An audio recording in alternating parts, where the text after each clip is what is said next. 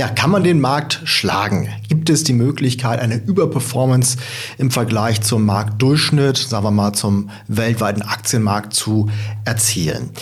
Manche sagen ja, manche sagen nein. Wenn man in die Vergangenheit schaut, dann findet man immer wieder Marktanomalien, mit denen man den Markt schlagen konnte.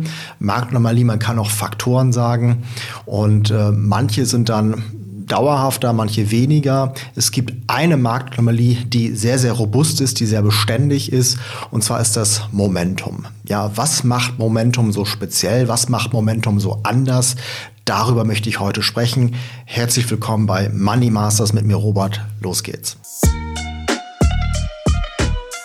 Also es gibt ein dickes, dickes Buch, das heißt ähm, What Works on Wall Street. Ja, das ist ein englischsprachiges Buch, What Works on Wall Street von James O'Shaughnessy. Das ist wirklich ein sehr, sehr dickes Buch und da sind alle möglichen faktorbasierten Strategien oder ähm, ja, faktorbasierten Statistiken aufgelistet, wo man sehen kann, was wäre gewesen, wenn. Ähm, wie hätte sich das Ganze entwickelt, wie kann man versuchen, mit solchen Faktoren, mit solchen Marktanomalien den Markt zu schlagen. Ähm, Beispiele für solche Factors, für solche Faktoren sind zum Beispiel Size, ja, das heißt also, das heißt, dass vielleicht kleinere ähm, Aktien mit einem kleineren Market Cap besser performen als welche mit einem großen Market Cap. Dann Value ist natürlich sehr bekannt. Das heißt also, dass Aktien, die unterbewertet sind, danach ähm, halt besser performen, um dann halt quasi diese Lücke zu schließen. Ne? Also von der Unterbewertung hin zur fairen Bewertung. Profitabilität, ja, das also Aktiengesellschaften mit einer hohen Profitabilität besser performen. Politisches Risiko, da kriegt man quasi so eine Risikoprämie. Emerging Markets, dass die halt zeitweilig besser performen. Niedrige Volatilität ist noch ein Faktor. Growth, ja, das heißt also Wachstumszahlen im Sinne vom Umsatz- und Gewinnwachstum und halt eben Momentum. So, Momentum ähm, werde ich gleich noch mal ein bisschen weiter ausführen. So, der Punkt aber, den ich erstmal machen wollte, dieses Buch hier. Dieses Buch What Works on Wall Street ist mittlerweile in der vierten Ausgabe, zumindest habe ich hier die vierte Ausgabe. Ich weiß nicht, vielleicht gibt es sogar schon eine fünfte, keine Ahnung. Äh, das heißt also, wenn man da die absolute Wahrheit gefunden hätte, dann müsste es ja eigentlich nur eine Ausgabe geben. Warum muss man da immer wieder ja, neue äh, Zahlen ähm, veröffentlichen? ähm, ist es nicht so, dass man da einmal sozusagen die funktionierenden Marktanomalien gefunden hat und dann reicht es auch. Ähm, ja, also insofern kann man da schon mal ein bisschen Zweifel haben. Und generell ist es so, dass viele halt auch eher negativ über Factor Investing denken, dass sie sagen, okay, ja, das kann halt durchaus sein, dass man da mal was im Nachhinein, also im Blick zurück, im Rückspiegel findet. Aber sobald es dann gefunden wurde, funktioniert es halt auch schon nicht mehr, weil natürlich dann der Markt doch relativ effizient ist, alle sich raufstürzen und dementsprechend dann ähm, ja dieser Marktanomalie verschwindet, beziehungsweise sie halt nicht mehr funktioniert. So, wenn das so ist, ja, warum bin ich dann ein Anhänger von Momentum? Ja, von Momentum Investing, Momentum Trading etc. Momentum ist ja auch eine Marktanomalie, auch ein Faktor. Ähm, ja, also was macht äh, Momentum sozusagen anders? Ähm, und das werde ich jetzt mal ganz kurz erläutern. Kurz vorweg aber nochmal, was ist Momentum? Für diejenigen, die sich damit noch nicht beschäftigt haben, kann man vielleicht sich so vorstellen, Momentum ist die Schwungkraft eines Anlagegutes. Ja, quasi so ein bisschen so dieses äh, Trägheitsgesetz von Newton. Wenn ein Objekt sich in eine Richtung bewegt, tendiert es dazu, sich auch weiter in diese Richtung zu bewegen, zumindest über einen gewissen Zeitraum. Also man könnte auch sagen, es geht hier um Trends. Ja, Momentum-Strategien sind also im Grunde halt so eine Art Trendfolgestrategien. Was man noch wissen sollte, es gibt zwei Arten von Momentum. Ja, einmal das absolute und dann das relative Momentum. Äh, das absolute Momentum wird auch ähm, ja, Time Series Momentum genannt in der Wissenschaft. Ähm, und beim relativen Momentum sprechen wir auch teilweise von relativer Stärke. Relativ heißt ja immer vergleichend. Das heißt, man guckt ähm, sich an, welche Aktie, äh, man kann auch sagen, welche Region, welches Land und so weiter performt besser über einen gewissen Zeitraum als die anderen. Und dann ist halt die Annahme, dass das dann auch in der näheren Zukunft äh, wahrscheinlich so äh, weiter der, Fall sein wird. Beim absoluten Momentum oder beim Time Series Momentum, da würde man halt nicht mit was anderem vergleichen, sondern im Vergleich mit der eigenen Vergangenheit sozusagen. Das heißt also, wenn insgesamt äh, dieses Anlagegut in einem positiven Trend ist, also quasi über der Nulllinie ist, dann ist es ein positives absolutes Momentum. Unterhalb der Nulllinie ist es ein negatives absolutes Momentum. Das sind diese zwei Momentumarten, das erstmal ganz kurz vorweg. So, jetzt, warum ist Momentum anders als die anderen Faktoren? Warum bin ich da ein großer Fan von? Also der Momentum-Effekt ist wissenschaftlich klar nachgewiesen, ja, dass über alle Märkte hinweg, überall wo Preisbildung stattfindet, auch über alle Zeiträume hinweg. Ja, also dass es ihn gibt, ist klar.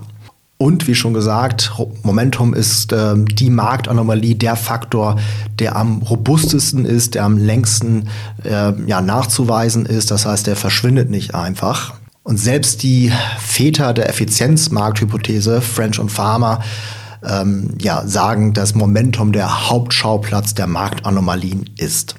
Und auch hier in Deutschland ähm, gibt es ja den ETF-Papst Gerd Kommer, der sozusagen für passives Investieren steht. Und selbst der sagt halt auch, ähm, dass er ja, Momentum durchaus anerkennt. Er ist auch jemand, der ein Stück weit Factor Investing macht. Und da spielt halt Momentum eine große Rolle. Gut, aber warum ist jetzt Momentum so robust? Was macht Momentum so speziell? Erstmal vielleicht äh, noch mal ganz kurz darauf eingegangen, warum gibt es den Momentum-Effekt? Da gibt es natürlich auch äh, gewissen Streit drüber. Es gibt einmal das Lager der Effizienzmarkt, äh, und dann das Lager der äh, Verhaltensökonomie. Und äh, ja, beim ersten Lager sozusagen, wo es äh, um den Gedanken geht, dass der Markt sehr effizient ist, dass alle möglichen Informationen schon eingepreist sind, ähm, da spricht man halt davon, dass Momentum, der Momentum-Effekt so eine Art Risikoprämie ist. Das heißt, wenn eine Aktie schon eine Zeit lang in eine gewisse Richtung gelaufen ist, dann ist natürlich irgendwann das Risiko größer, dass der Trend dann wieder abbricht. Und für dieses Risiko wird man dann belohnt, wenn man das eingeht. Beim äh, anderen Lager der Verhaltensökonomie, da wird das halt eher so erklärt, dass äh, der Markt halt nicht effizient ist, nicht perfekt ist. Ähm, ja, dass sozusagen da auch gewisse psychologische Effekte vorherrschen, wie Herdentrieb. Ja, also wenn jetzt alle sehen, ja, diese eine Aktie geht jetzt hier durch die Decke, springen immer mehr Leute drauf, das treibt das noch mehr in die Richtung, bis natürlich irgendwann das dann überreizt ist und der Trend dann endet. Also warum der Momentum-Effekt äh, besteht, das äh, ist umstritten, aber es ist klar, dass es ihn gibt. So, was ist jetzt meine Sicht auf dieses Thema? Also, ich würde es so beschreiben, äh, dass alle anderen Faktoren, ja, die wir vorhin schon genannt haben oder die ich vorhin genannt habe, eigentlich eher Ursachen sind. Und Momentum ist eher sowas wie die Wirkung. Und die Ursachen, die können sich verändern, ja, die können halt mal wirken und mal nicht.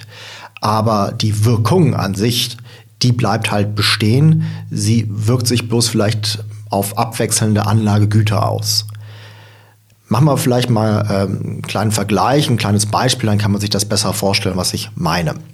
Der Vergleich, den ich jetzt hier anstelle, ist ähm, der Vergleich mit einem Kleidergeschäft oder Kleidungsgeschäft. Ja, also ich biete sozusagen Mode, Kleidung an ähm, und äh, wir stellen uns vor, es ist jetzt Frühling. Im Frühling tragen die Leute vielleicht buntere Kleidung, vielleicht auch Kleidung, die etwas kürzer wird, äh, wo die Ärmel kürzer werden etc. Im Sommer wird dann vielleicht die Bademode nachgefragt. Im Herbst äh, werden die Farben dann wieder etwas dunkler, die Kleidung wird wieder etwas länger. Im Winter trägt man dann Daunenjacken. Ja, da möchte man wirklich ganz, ganz äh, warm gekleidet sein. Aber die Mode variiert natürlich von Jahr zu Jahr. Ne, in dem einen Jahr ist die Farbe gerade die Modefarbe, äh, im anderen Jahr ist es eine andere. Auch der Schnitt variiert. Also man kann jetzt nicht sagen, ich gucke einfach auf den Kalender und äh, weiß halt, was ich anbieten muss, sondern man muss auch ein Stück weit einfach mit den Trends, mit der Mode gehen. Und vielleicht kaufen die Leute die Downjacken nicht erst, wenn es äh, Winter ist, wenn es wirklich kalt ist, sondern vielleicht schon ein bisschen früher, weil sie denken im Voraus, aha, es wird jetzt wahrscheinlich im nächsten Monat kälter werden, ich kaufe mir schon mal eine Downjacke. Das heißt also jetzt rein auf die Ursache, nämlich auf die Temperatur zu achten, reicht hier nicht aus. Und vielleicht ist es auch so, dass wir jetzt plötzlich einen sehr frühen Winter haben, dass vielleicht schon im Oktober wir Minusgrade sehen. Und äh, das heißt, es reicht in dem Fall gar nicht aus, jetzt allein auf den Kalender zu äh, schauen, sondern man muss dann auch ein bisschen flexibel sein und sehen, aha, die Leute wollen jetzt schon Downjacken haben. Äh, dementsprechend muss ich da halt auch mein Angebot anpassen. Also ich muss auf Trends achten. Wenn ich merke, dass in den letzten Tagen die roten Downjacken besonders gut verkauft wurden, dann kann ich ja davon ausgehen, dass das vielleicht in den nächsten Tagen auch der Fall sein wird. Das heißt, ich kaufe schon mal weitere rote Downjacken nach. Dabei kann es mir eigentlich egal sein, warum jetzt gerade die roten Downjacken beliebt sind. Ja, ich muss das einfach hinnehmen als Fakt. Ich sehe das und mich, muss mich entsprechend anpassen ich schaue nicht aufs Thermometer oder versuche sonst irgendwelche ähm, Analysen anzustellen, sondern ich höre einfach auf das, was der Markt äh, zu mir sagt. Der Markt spricht mit mir durch Momentum, durch Trends.